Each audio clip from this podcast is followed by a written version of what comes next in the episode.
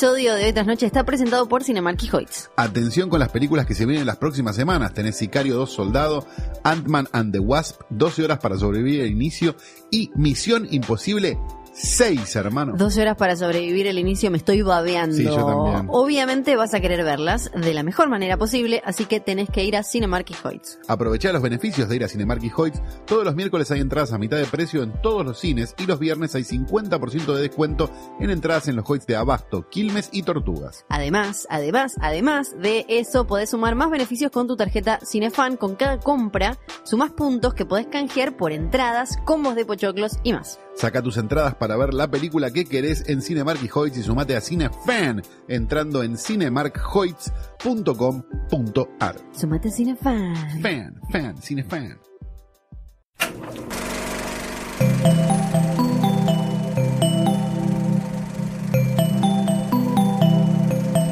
Estás escuchando Posta, Radio del Futuro.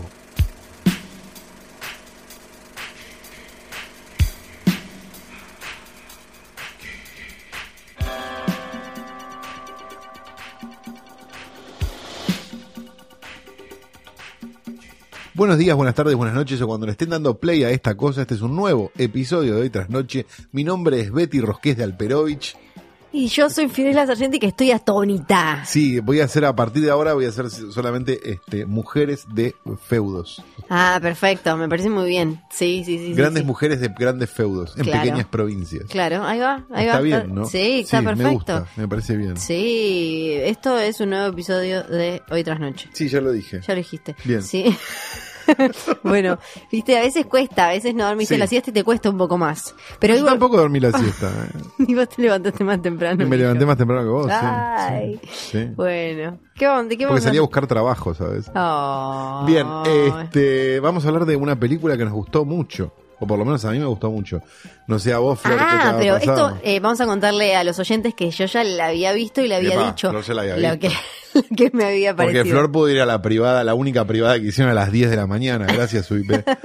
Y, y no, le, no le pregunté fuera del aire de la grabación qué le había parecido, así que me estoy enterando Nos ahora. gusta manejarnos con el misterio este que ustedes Sí. mismos tienen cuando saben que no sé qué.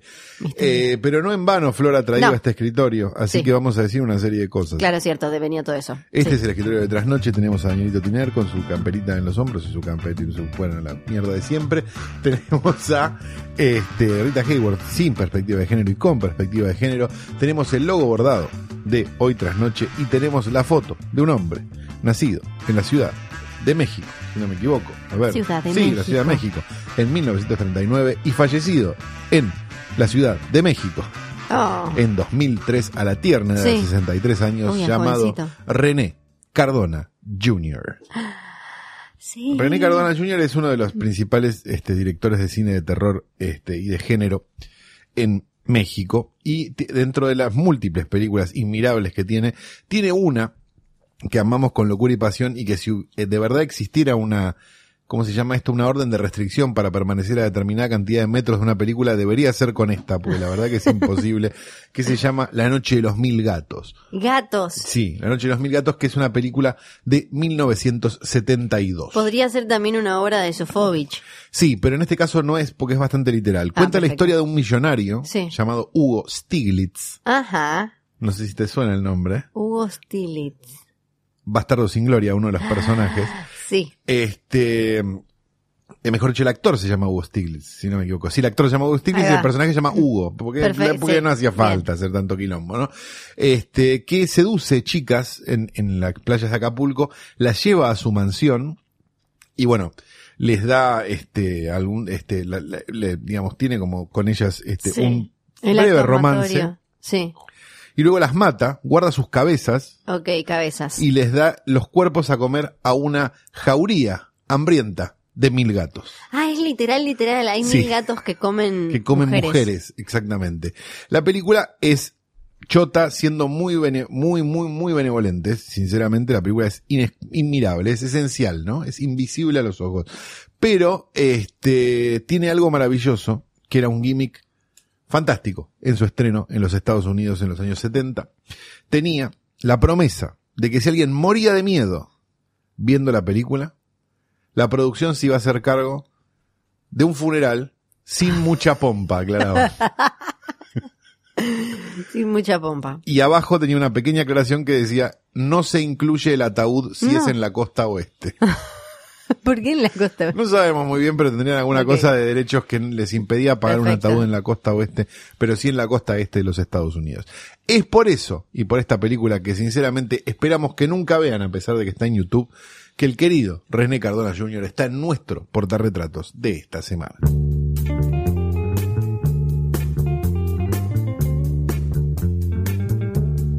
Pero basta de hablar de gatos asesinos, que es una de nuestras cosas favoritas, pero no lo vamos a seguir haciendo toda la, toda la tarde, toda la mañana. Andás a ver cuando pusiste esto. Vamos a hablar del Sí. estreno de la semana. Si querés, hagamos una pasada por la cartelera. ¿Qué Dale, te parece? yo vi un par más. eh, te- Ah, Flor vio un par más, Ah, porque claro, ella, ella tiene trabajo. Así que vamos a Yo vi un par más.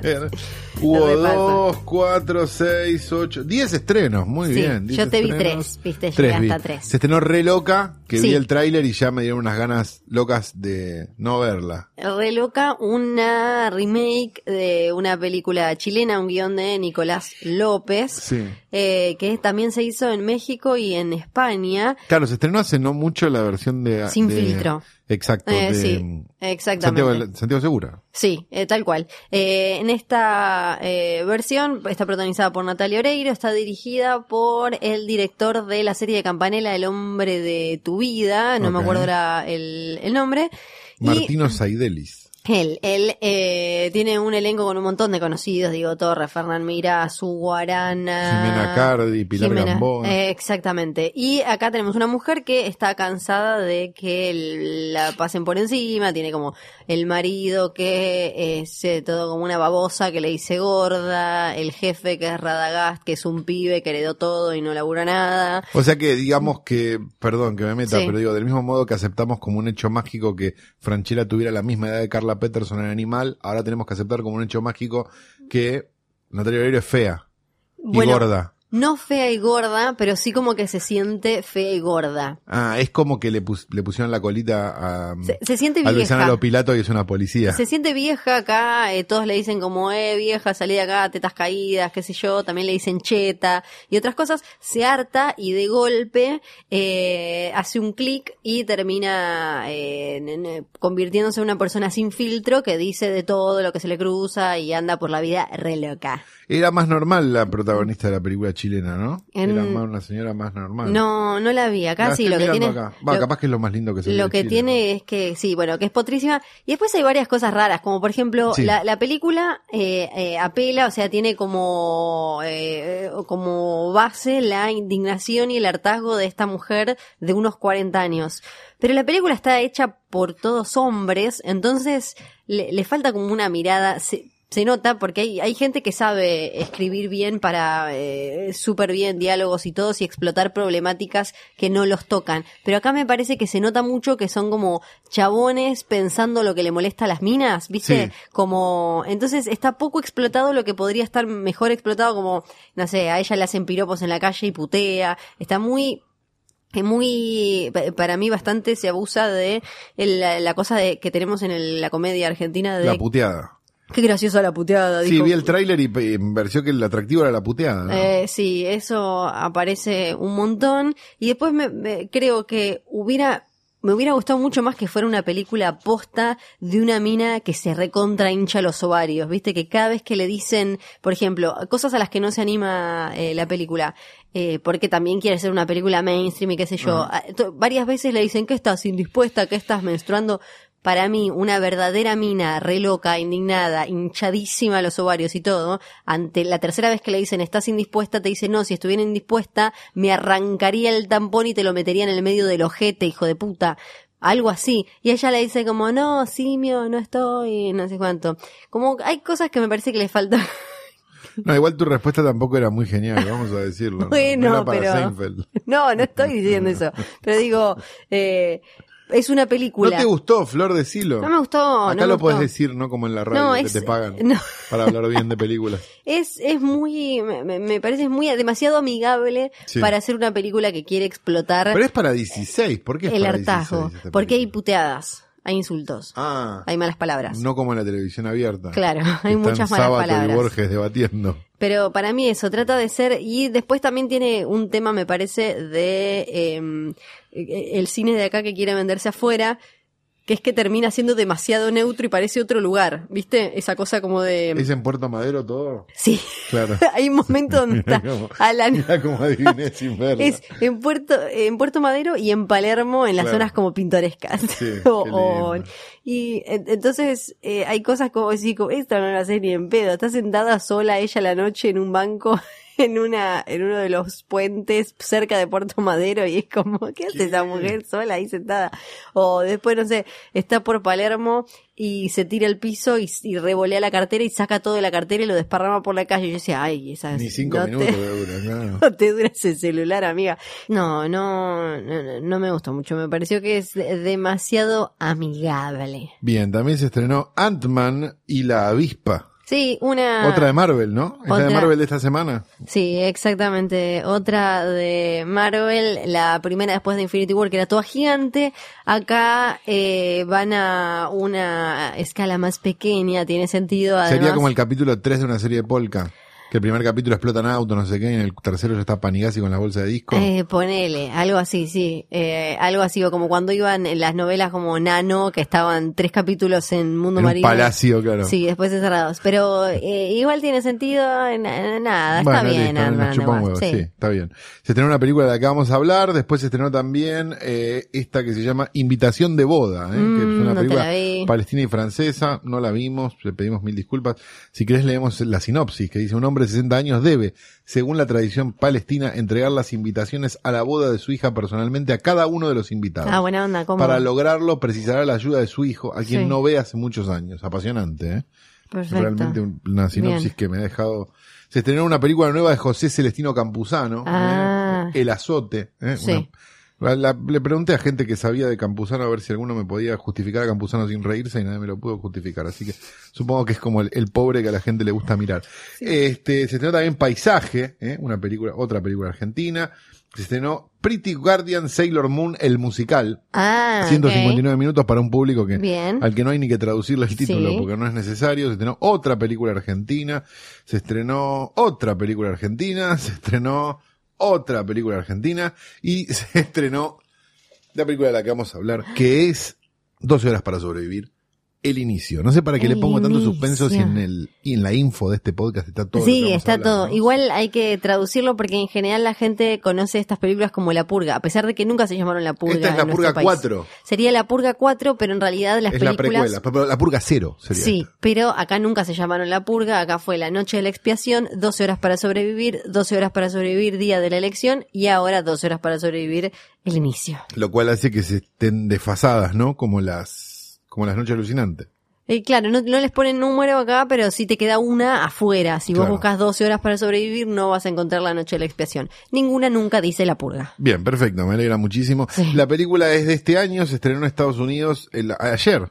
Sí, Hoy, eh, está- ahora. estamos muy a tiempo. Estamos estrenados en Estados Unidos y eh, está dirigida por Gerald McMurray, que fue productor de Fruitvale Station Sí. y que es un director de color, algo que no es menor, No es menor. teniendo en cuenta el tipo de película que es. Sí, también hizo un documental para Netflix sobre fraterne negros. Ah, Burning Suns. Exactamente, Burning Suns.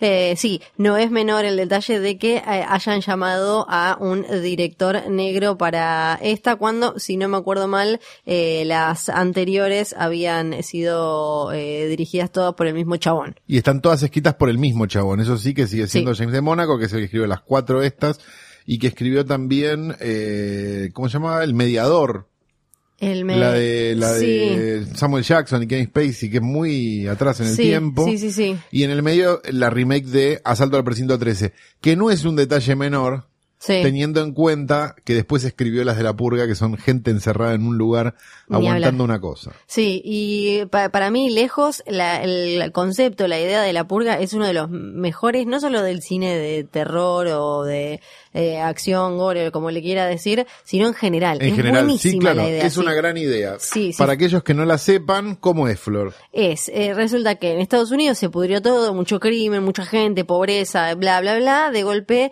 eh, llegan al poder un grupo bastante de, de derecha y lo que dicen es, bueno, ¿sabes qué? Lo que vamos a hacer son 12 horas por año, o sea, una noche por año que se va a poder hacer lo que quieras. No hay ley, no hay nada, salvo creo que son bombas de no sé qué nivel o armas así como destrucción masiva, podés hacer cualquiera. Por eso se llama la purga. Son 12 horas en las que no hay reglas. Es como cuando gana Boca. Ponele.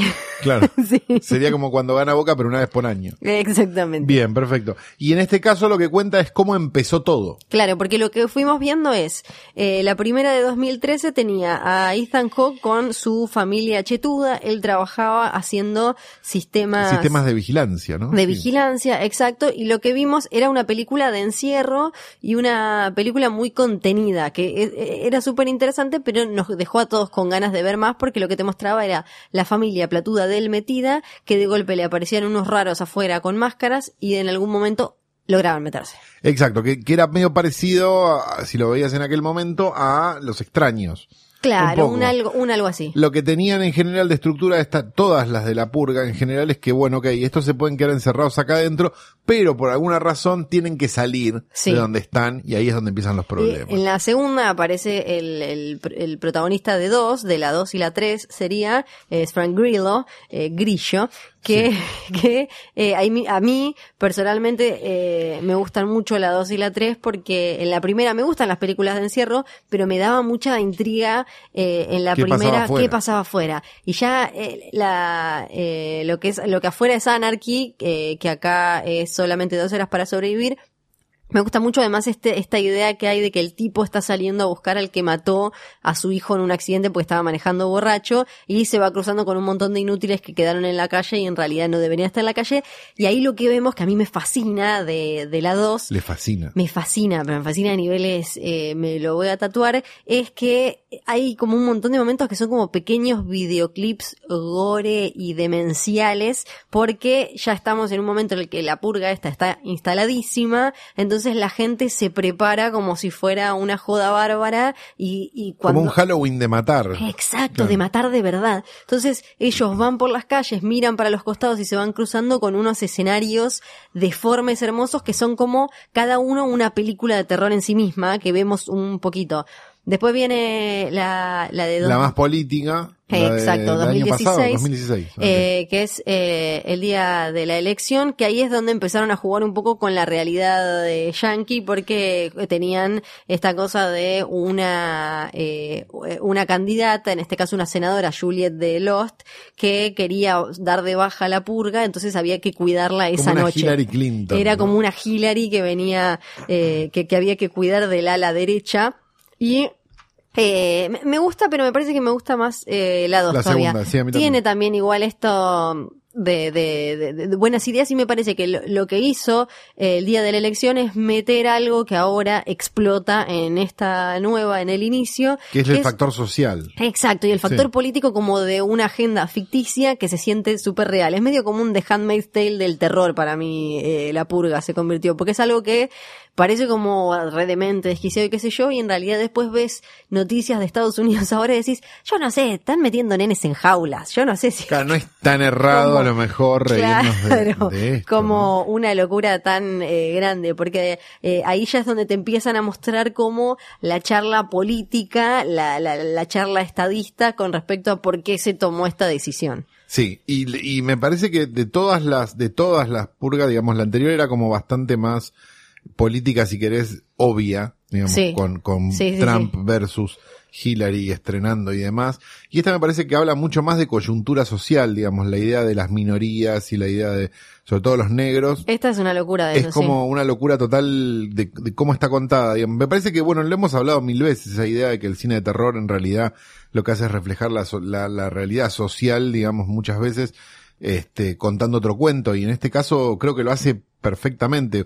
Un poco lo que pasaba con Get Out, quizás no con tanta comedia y quizás no tan, este, tan fino. No, si es más palo y a la bolsa. Si no es más palo de la bolsa, pero, pero, pero no deja de ser, este, muy, este, muy, muy interesante Sí. en ese sentido. Me me parece que, que, digamos, la lucha social y demás, no, no en vano el director es negro, digo, hay, hay como algo que, que, que, que está súper bueno de la película. Me pareció como, al margen, digamos, de que es súper entretenida y que tiene acción y que tiene millones de cosas y no sé qué, y secuencias como de, de, de- de- de tensión.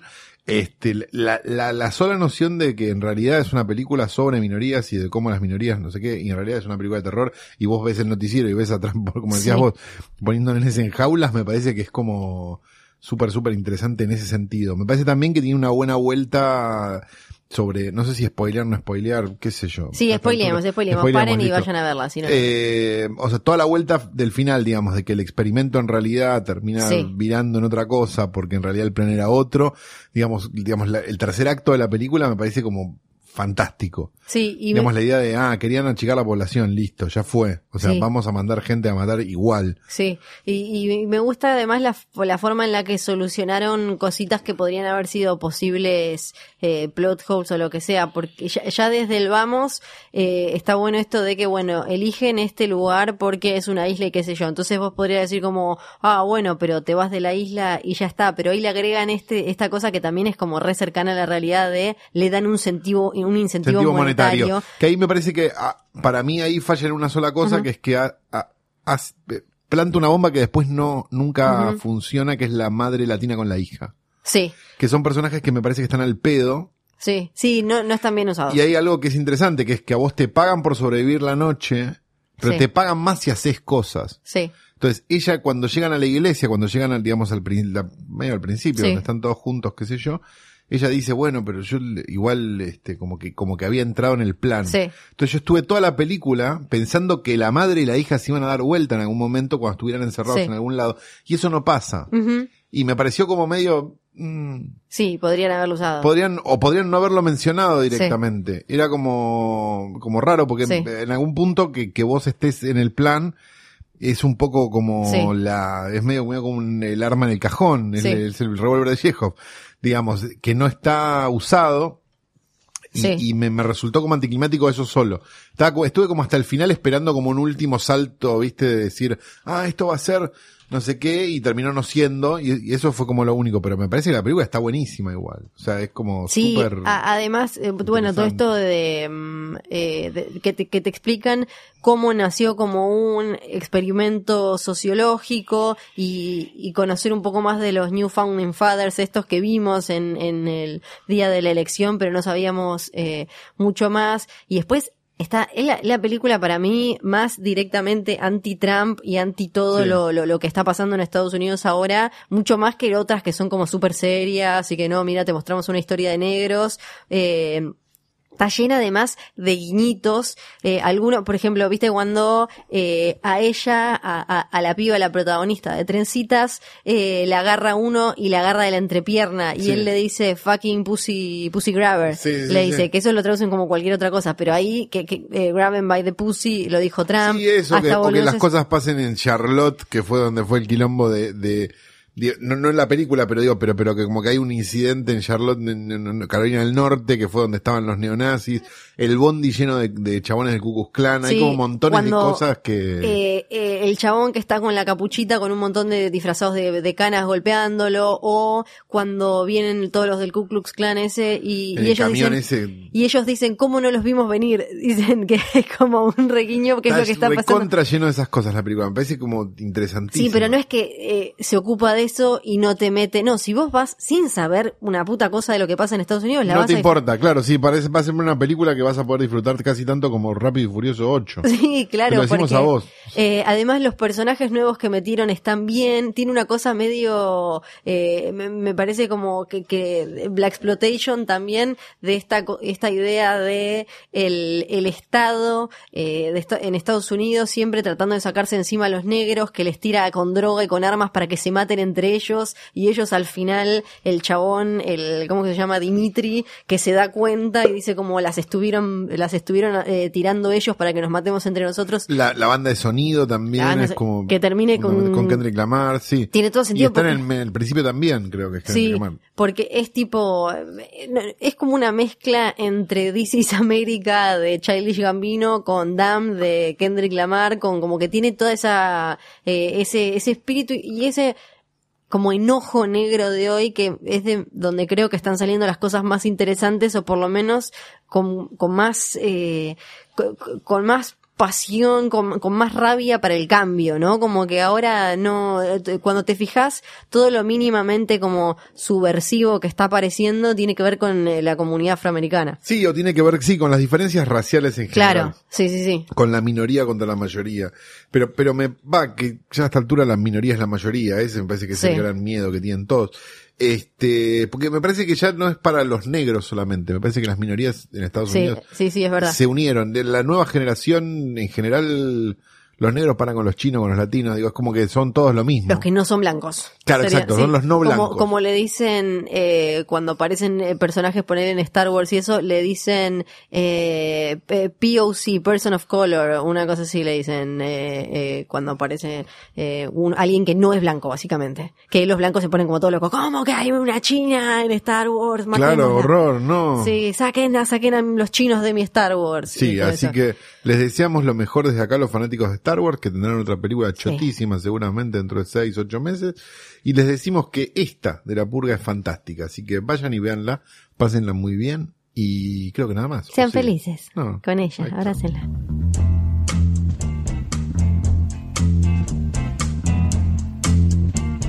Desde ese país, donde los primos son hermanos y los hermanos son marido y mujer, llega la primera, segunda, tercera, cuarta, quinta, No, sexta, no, no. séptima, octava Mínimo y tercera. metemos la foto de Peñón Fijo sin maquillaje. No, no. Décima séptima, fueguina más importante de todos los tiempos, Fiorella Sargenti. Ay, por Dios, no paro de bajar. Ya no sé cómo contarle Subió a mi Joel, abuela. subió un punto Joel Oh, esta semana. sí. Pero yo pensé que ya... no, no, no, no, no, porque parece que la vendieron al cable y... Ay, bueno. Va- Hoy vamos a hablar de un mito. Bien, perfecto. Un mito que está- Basta ese conchódromo toda la semana. Estoy podrido, sinceramente. El mito está relacionado... Están yendo a abortar ahora todos los días. Van sin estar embarazadas a abortar. Y ahora van a abortar y a vender sus órganos. Es Sí. como de los órganos del fito, los órganos... Bueno, es, esto es un descontrol. Que lo arreglen con terapia, qué sé yo. Claro, algo, algo de eso, no sé ni idea cómo se dice.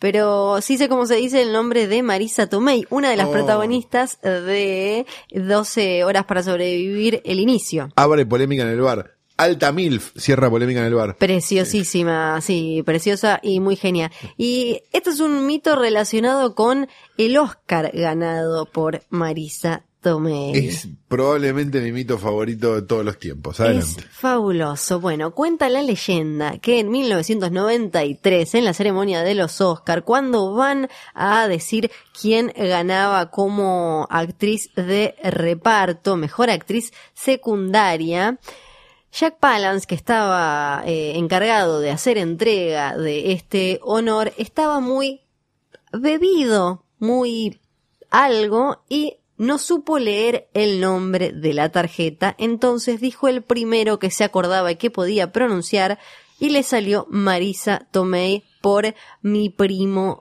Vini. Sí. Que... A partir de ahí empezó el rumor de que no estaba el nombre de ella en esa tarjeta. ¿Por qué?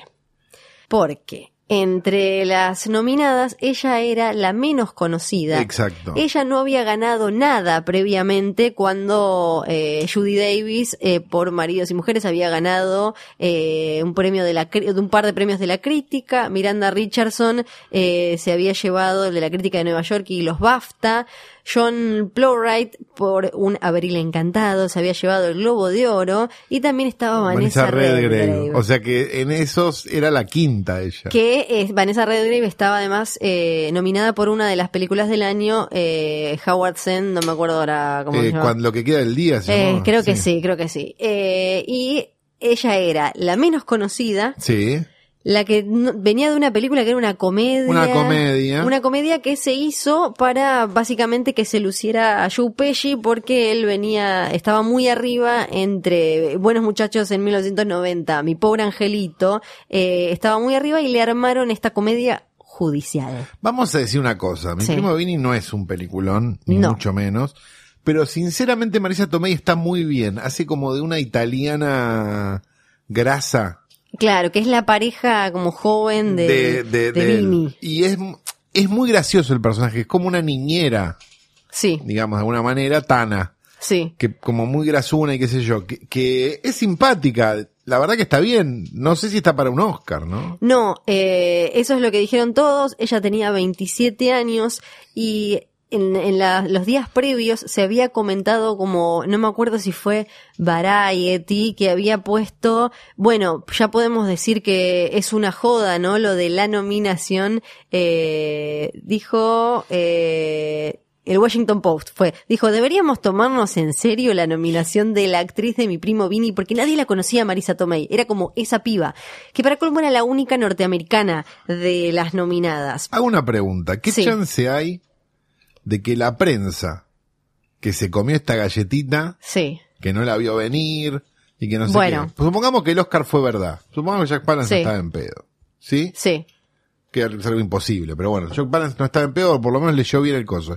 Y efectivamente ganó Marisa Tomei. Ujú.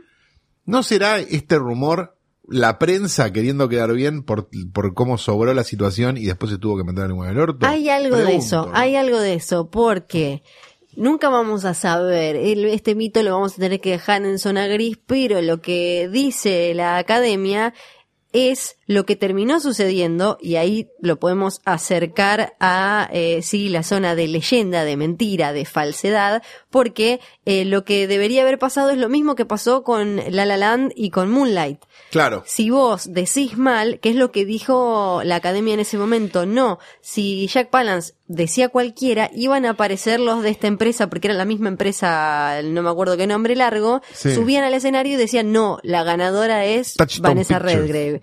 No, eh, la, la cosa, la, la que... Ah, los de Marilyn Cooper. lo- exacto, Cooper los que cuen- los que tienen los votos Sí. y tienen eh, los nombres de los ganadores. El escribano. Exacto, como los escribanos deberían haber subido y haberlo dicho. En, hasta ese momento la prensa no, no, no la tenía a ella en consideración, pero lo que dijo siempre el director de la película fue que eh, to- todo el mundo a él le hablaba de Marisa Tomei y que ellos desde Bueno, estaba fuertísimo. ¿no? también.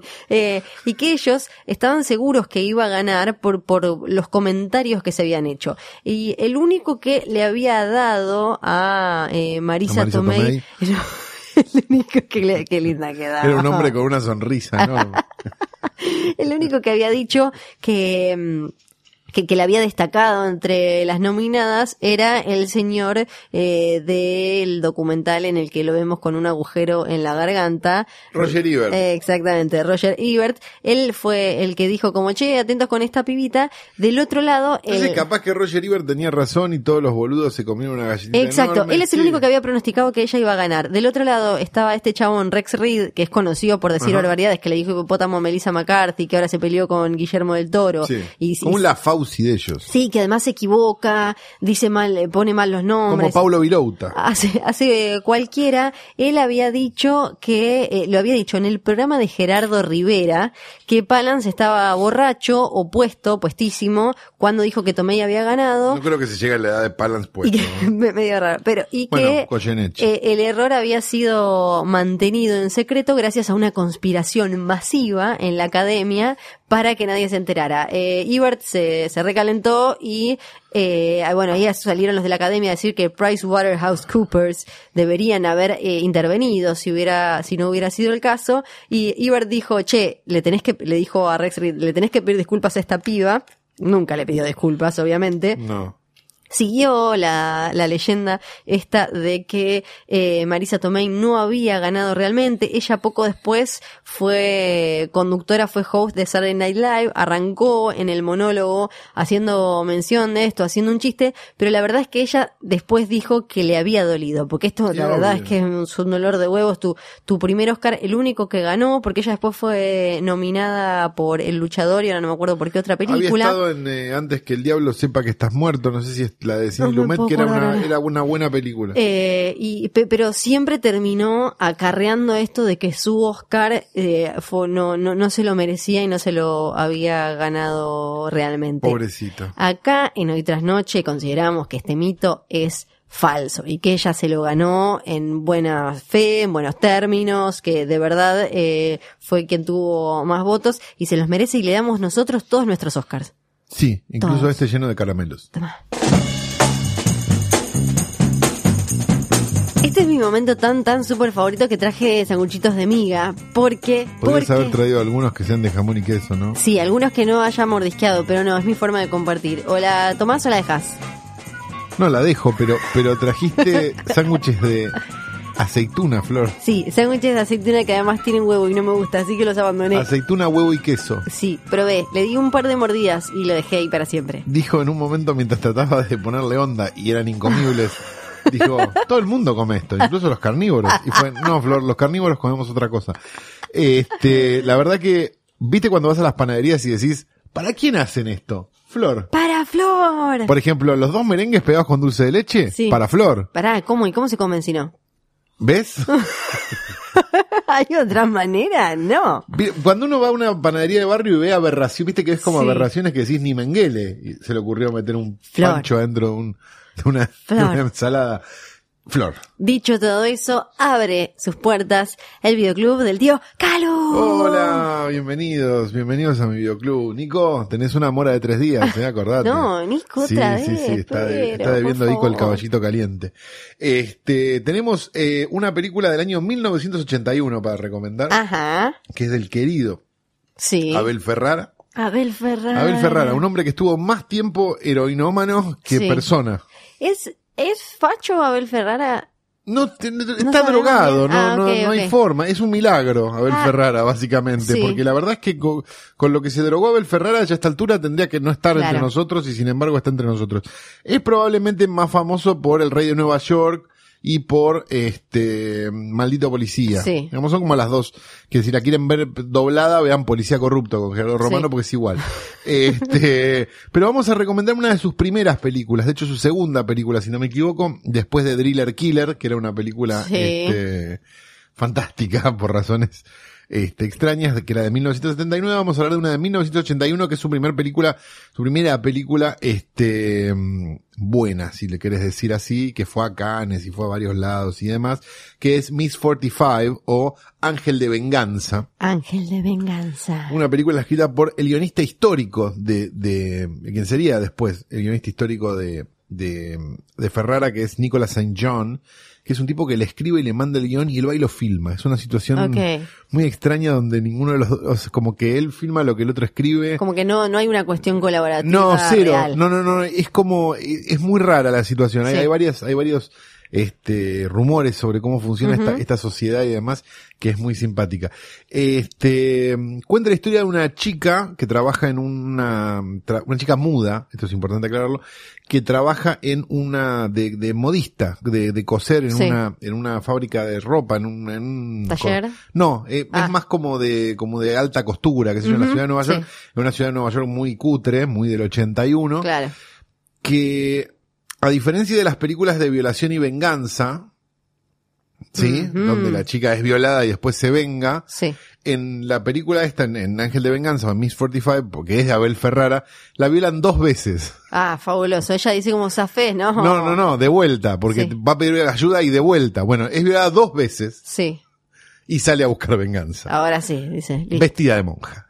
Bien, tiene sentido. Si uno va a salir a buscar venganza después de haber sido violada reiteradas veces, sale vestida de monja. Yo les recomendaría que la vean porque es de las mejores películas del principio de los 80 y demás. Si les interesa el género, sobre todo el género del que hemos hablado mil millones de veces, el Rape and Revenge y demás, Sí. es probablemente una de las piedras fundamentales. Así que si, si tienen ganas de, de eso, le- probablemente la pasen muy bien. Tiene además, este, como plus, el protagon, el protagónico de Soyland, que es probablemente el rostro más bello que ha tenido la historia del cine. Lo cual también juega a favor. Hashtag Este- el rostro más bello. eh, también este, muerta por sobredosis de, de heroína. Oh. Digamos, bueno, qué sé yo, la vida, la vida es muy complicada. Así que si tienen ganas de, de eso, busquen Ángel de Venganza o Miss 45 de Abel Ferrara y entren, si nunca habían entrado en una filmografía este, turbulenta, Extrema. entren por ahí y sigan viendo porque se van a encontrar con cosas realmente inenarrables. Dicho todo esto, habiendo hablado bien de una película, habiendo hablado bien de otra película y Sí. habiendo hablado más o menos de otra película Sí. y habiendo hablado mal, Mal, mal de otra, incluso sí. y habiendo prejuzgado películas que ni siquiera vimos, damos por finalizado este episodio de hoy tras noche. Nos reencontraremos la semana que viene, no sin antes decir Ay, sí. Bebe Sanso, no Bebe sin Sanso. antes decir que este capítulo fue grabado en Radio en Casa, radioencasa.com, Nico y John, John y Nico, dos John, personas Nico, llenas de amor John. y llenas de llenas de ganas de darte amor a vos Sí. Contactalos, radioencasa.com, venite a hacer un programa acá, venite a grabar un podcast, venite a janguear un rato. A comer sanguchitos. Venite a comer los sanguchitos que de dejó miga, Flor. Sí, que van a estar acá Que van a estar acá un poco con un poquito más arqueaditos, viste Sí. que se arquean un poquito Sí, los sí. a la, a la intemperie, este, pero nada más.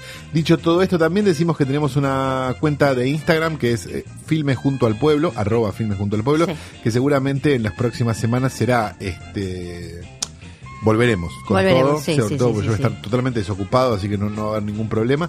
Y este también tenemos para decirles que Luciano Banchero ya está por cerrar con José María Muscari ¿eh? para un nuevo, sí, para el post offline. ¿Para se da eso? Sí, pa- ¿Al parece que sí, parece que ya está hecho el joint venture, Sí. así que el próximo este post offline va a ser con José María Muscari y alguna actriz de los 80 que la habían dejado en un balcón y ahora la, la sacaron de vuelta a la calle. No te puedo así creer, que qué sí, bueno sí, sí, va a ser se realmente definió. muy, muy, muy espectacular. Sí. Estamos muy, muy contentos de eso. Ya, ya consiguieron incluso este el auspicio de una, de una crema para la sequedad vaginal, así que ya está como cerrado todo como para poder hacerlo. Era lo que había pedido Ahora Luciano. sí, ¿no? menos mal. Sí. Y si quieren saber más sobre eso, simplemente arroba Luciano Banchero, él les va a poder explicar todo con mucho amor y mucha paciencia como tienen redes sociales. Dicho todo esto, nos retiramos hasta la semana que viene. Mi nombre es Fiorella Sargenti. Y yo soy Santiago Calores.